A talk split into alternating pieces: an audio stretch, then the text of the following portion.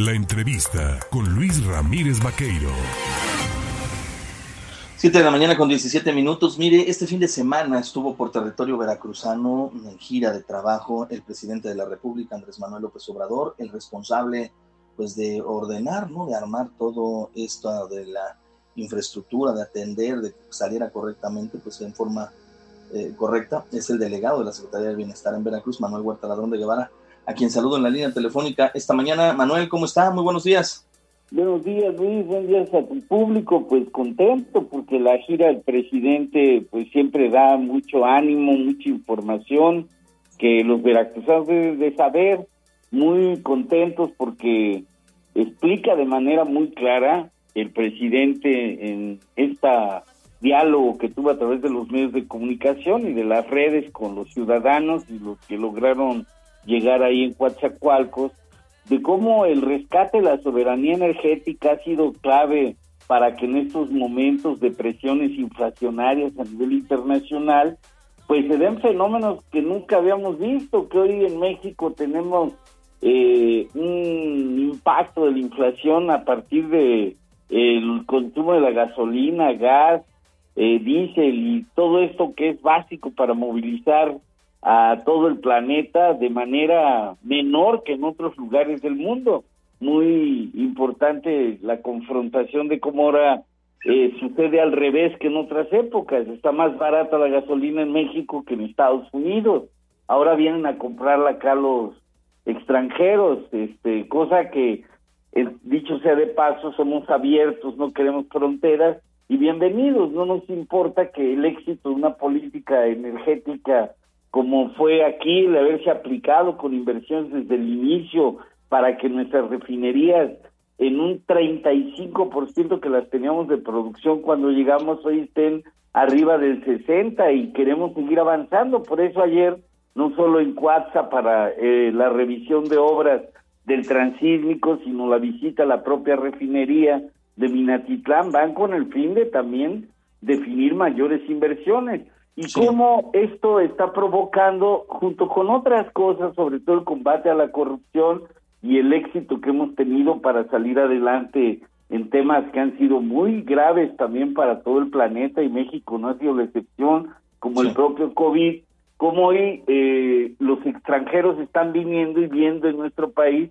una opción de inversiones. El propio gobernador lo decía, en este primer trimestre, tan solo en Veracruz se han incrementado las inversiones extranjeras. Pero no solo eso, sino que están en ciernes las plantas industriales alrededor del transísmico y ayer el presidente ya anunciaba, como lo hizo en Oaxaca, pues ya los primeros interesados. Eh, hay un tema que es el gas y de cómo hacer algunas eh, pues estaciones para contener el gas que ahora lo reclama Asia, que lo reclama Europa, y cómo a través de la cercanía que podemos tener con el transísmico, hoy en estas regiones, en particular en Coatzacoalcos, ya hay interés de alguien en el mundo que quiere venir a invertir más de 60 mil millones de pesos en este tipo de plantas, cosa que ya, más allá de los programas sociales y lo que generan en materia de empleo, pues la, la verdad es que si no generamos empleo,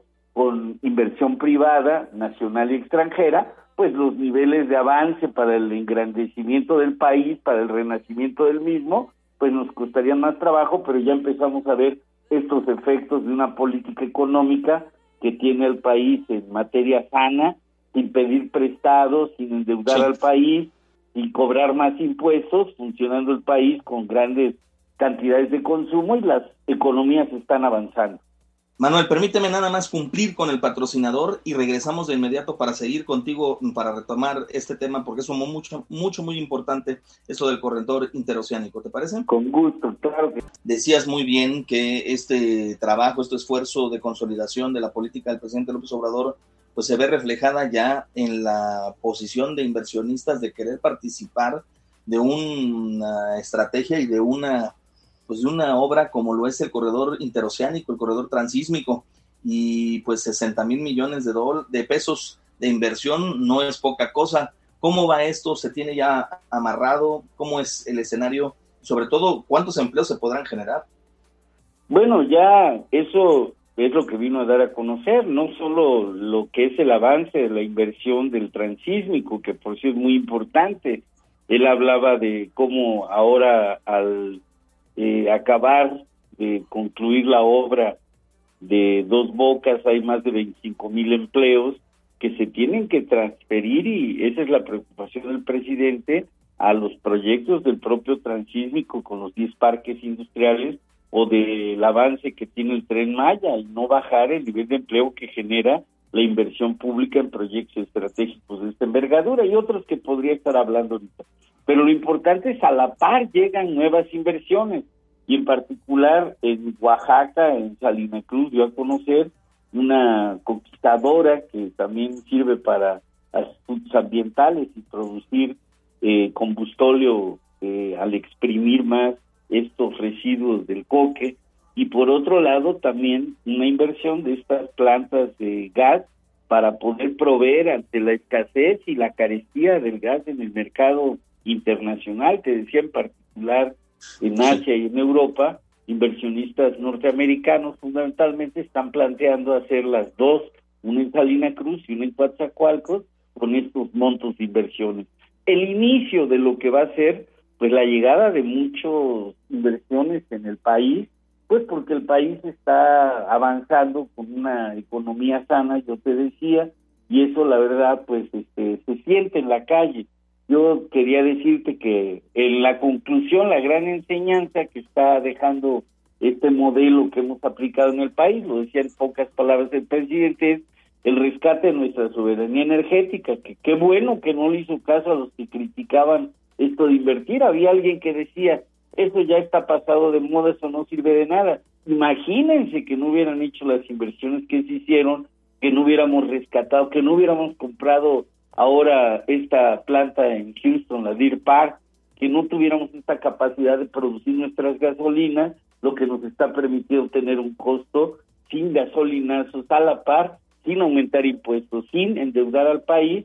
Y esto le sirve mucho al país porque ahorita un flete de un barco que viene de Asia a cualquier lugar del mundo se ha incrementado 10 veces. Y ahora nosotros no solo con una rescate de la soberanía energética sino también con producir nuestros propios alimentos que es el otro gran pie en el que vamos a caminar. Acaba de venir el subsecretario Víctor Suárez a tener una reunión con nosotros porque vamos a a cumplir este compromiso con los veracruzanos, con los pequeños productores, con más de 200 mil productores de producción para el bienestar y los sembradores de vida, que son una cantidad también importante, cerca de 65 mil, incrementar la producción para el autoconsumo, porque también ahí hay un impacto inflacionario, porque estamos controlando con la soberanía energética el, la inflación del, de los petróleos de, de los energéticos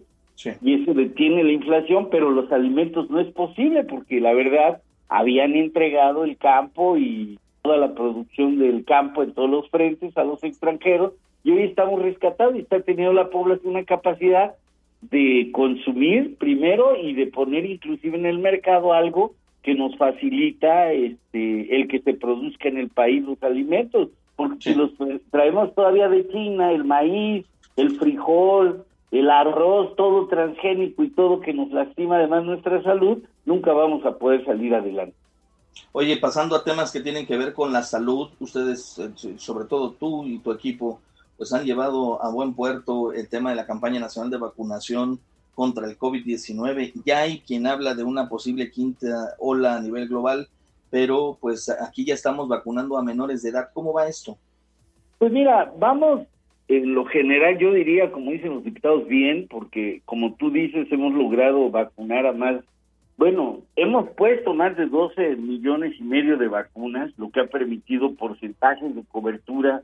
eh, a la población importante, más del 87% de vacunados y en todos los tramos generacionales y los de mayor riesgo, nuestros números son mejores es decir, los de más de 60 años, los que tienen comorbilidades, se han vacunado y a menor edad, menor riesgo, también preventivamente lo hemos hecho. Y estamos atentos, sí existe un aumento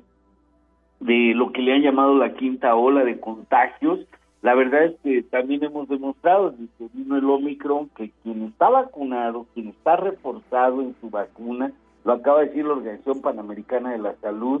tiene menos riesgo de tener hospitalizaciones, desenlaces fatales. Ante eso, lo que el presidente nos ha instruido es abrir las vacunaciones en manera permanente. Estamos en los centros de salud. Aquí en el Gastón Melo, por ejemplo, en Jalapa, se está vacunando permanentemente a los que acuden ahí a sus refuerzos, a sus vacunas.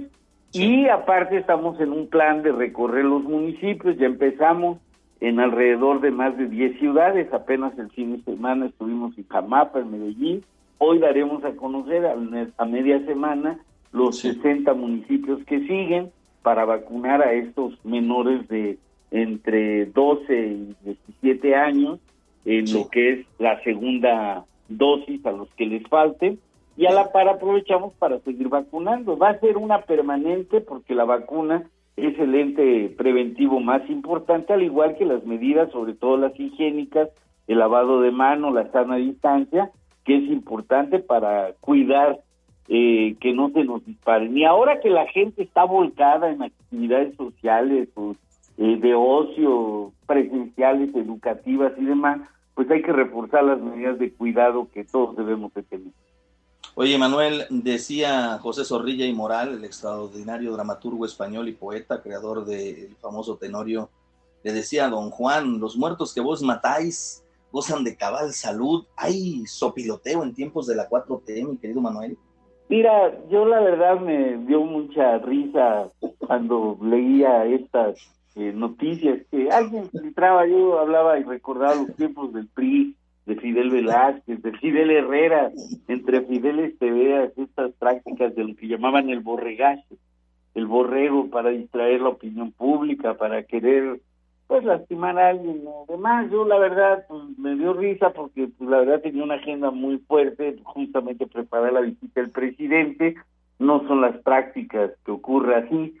a lo mejor alguien lo pudo haber deseado por estas prácticas priistas que todavía están inquistadas en segmentos de la sociedad, pero la verdad es que la verdad es que hay mucho trabajo, no hay que estarse distrayendo y pues aquí estamos viniendo de una gira muy exitosa del presidente con el gobernador acompañado, con compañeros del gabinete como Rocional, el alcalde de Coatzacoalcos que hizo un trabajo extraordinario junto con el de Izhuatlán del sureste, ahora con los 500 años que se celebran de aquella zona del país que inició con el puerto del Espíritu Santo. En fin, trabajando, porque no hay de otra. Este país no trabajamos y no construimos esto que estamos hablando, generación de empleo. Acaba de venir el secretario Meyer, tuvimos la oportunidad de vernos, porque hay que recuperar obras que pues hay que activar entre todos este, la coordinación para que no se queden atrás las inversiones que ya estaban predeterminadas por el Ejecutivo Federal y que por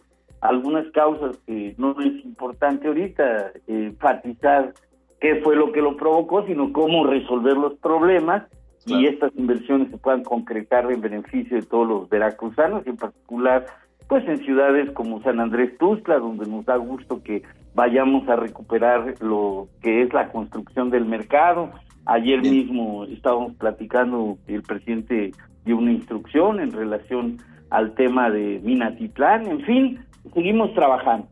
Bien. Pues Manuel Huerta Ladrón de Guevara, como siempre, te mando un fuerte abrazo, te agradezco el tiempo, la disposición para hablar de todos estos temas y por supuesto que seguimos en contacto. Gracias. Gracias a ustedes por informar al pueblo. Hace pocos días celebramos el derecho a la información del pueblo con la libertad de expresión y eso nos ayuda mucho a que se dé la transparencia y a que camine el elefante, porque a veces si mantenemos encapsuladas las cosas, la gente no puede saber y no puede apuntar y corretear a quien tenga que corretear. Muchas gracias. Gracias, Manuel. Ahí tiene usted a Manuel Huerta Ladrón de Guevara.